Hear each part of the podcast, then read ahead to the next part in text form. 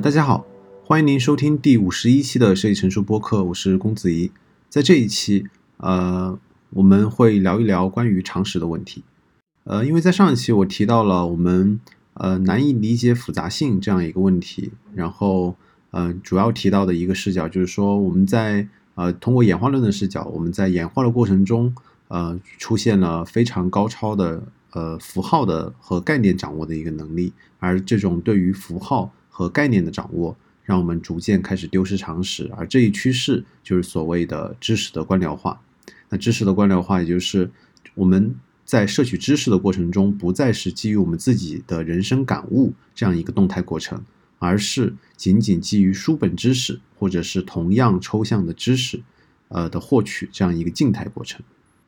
而在这一期发布之后，我也听到了很多呃听众在后台留言说非常感同身受，说的确是这样的。那我们身边确实充斥着过多的概念和符号，而让我们丧失了对于非常重要问题的一个感受力。比如说，现在很多人诟病的大的互联网公司说的那些呃黑话，什么闭环啊、赋能啊，呃这些黑话，呃也正是对于这种这类问题的一个状态的一个嘲讽。那么我就想在这一期相对完整的回答一下，我们应该如何的去应对知识的官僚化，如何的应对我们面对的过多的符号和概念，而又我们如何重新获得常识。在这一期，我会呃从向标的人类学的专著啊，这这本专著是跨越边界的社区北京浙江村的生活史这样一个文本，也是一个挺著名的一个文本了，进去进行解释。而向标呃是呃我国的一个非常著名的一个人类学家，他最近的有一本很火的书叫做《把自己作为方法》，就是他的谈话集。而我今天想要主要举证的一个文本，是他早些年，也是他的应该是硕士研究生的一个呃毕业论文的一个呃呃基础的一个文本，来去呃去看一看他如何描绘了嗯在九十年代左右的时候，北京大红门地区啊出现的以温州人聚集的一个叫做浙江村这样一个地方。浙江村嗯到现在也是一个。北京地区的服装的生产和销售的一个聚集地，而这而这本书就是他的呃一本人类学的一个调调查研究报告。呃，那么首先呃，我想重新去补充一下关于知识官僚化，也就是我们过多的关专注于符号和概念，呃，让我们除了难以理解复杂，还会面临什么样的问题？在常规的社会学研究当中，我们可能会看到。呃，这样的表述，他们可能会，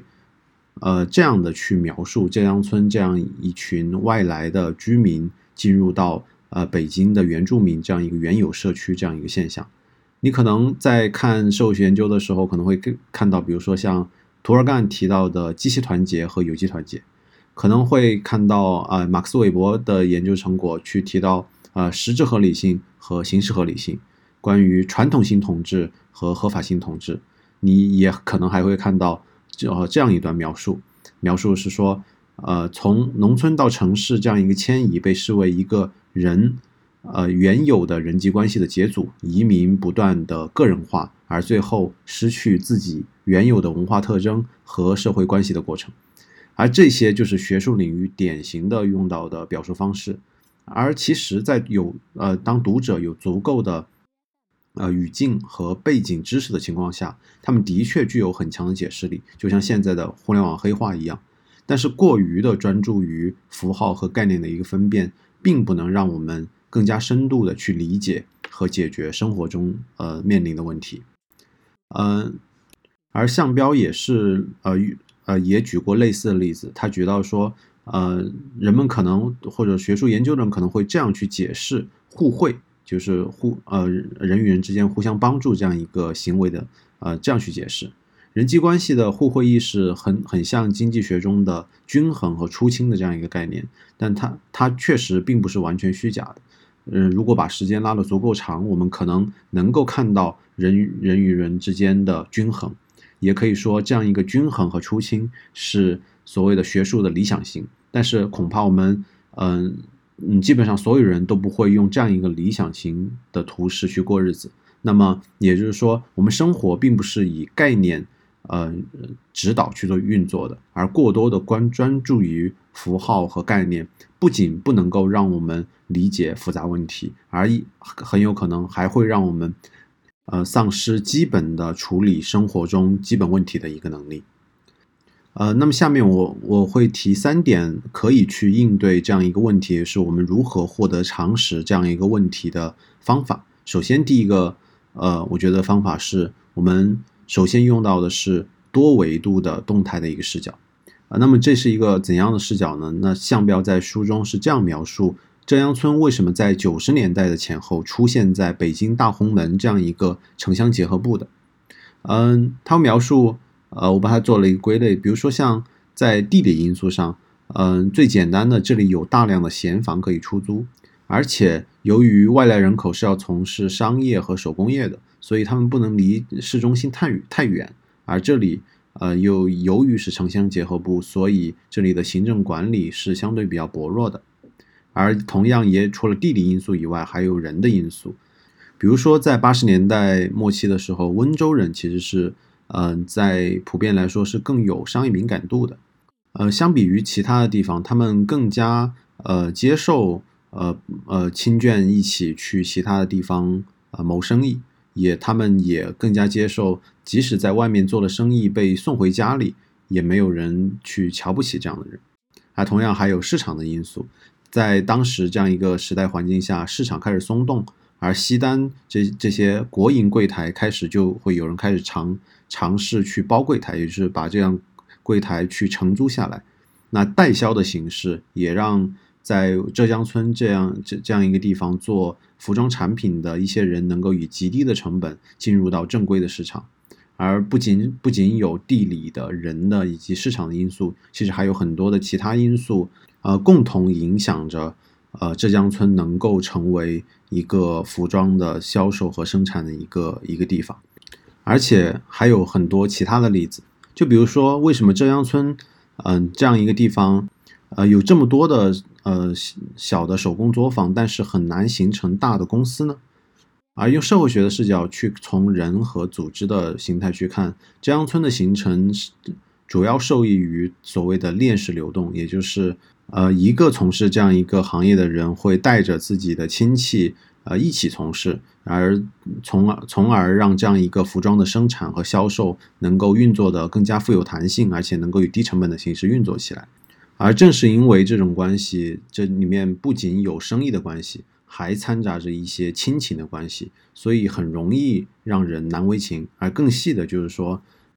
比如说，在这样一个集体内，他们之间没有彼此的监督的能力和制度，所以只要呃一方不自觉，或者是一方多疑一点，就这样合作就会马上陷入僵局僵局。而这样一个时候，呃，因为大家都是亲戚，所以最好的呃解决办法就是呃客客气气的分开。而且更重要的是，关键的并不是信任谁而不信任谁的问题，而是难以把信任落到。呃，效率这样一个运作方式，因为基于亲友的关系的生意关系是需要平等的，而不允许出现明显的管理的结构，而科层制又是现代公司管理的一个必要条件。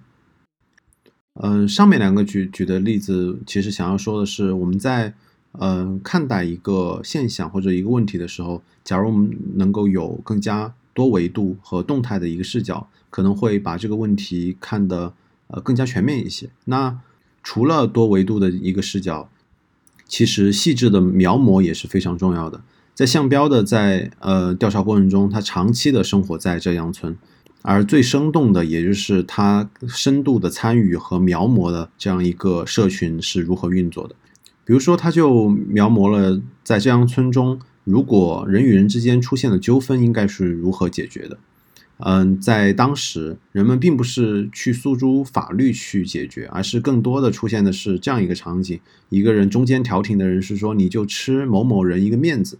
这件事可能就解决了。而我在读的过程中，嗯，有个感受就是说，在现代化的这样一个背景下，浙江村呈现的其实是非常类似于呃旧时候乡绅时期的一派的这样一个风貌，在现今是很不好理解的，但是它是又它又是非常生动的。而同时，他也描摹了随着时间的推移，在浙江村中大院是如何如何出现的。在一开始是有呃一些温州人来大红门这边呃开始生产服装、销售服装。一开始是嗯借租在本地的北京人家里，而可能当时的一个院子就会住呃几十户的这样一个人。而随着嗯人越来越多，做的嗯服装的品类越来越细。呃，慢慢的就出现了类似于像，比如说永嘉人住的大院，几乎都是开始生产皮夹克。而到后来，有一些在浙江村中有头有脸的人物就开始主动拿地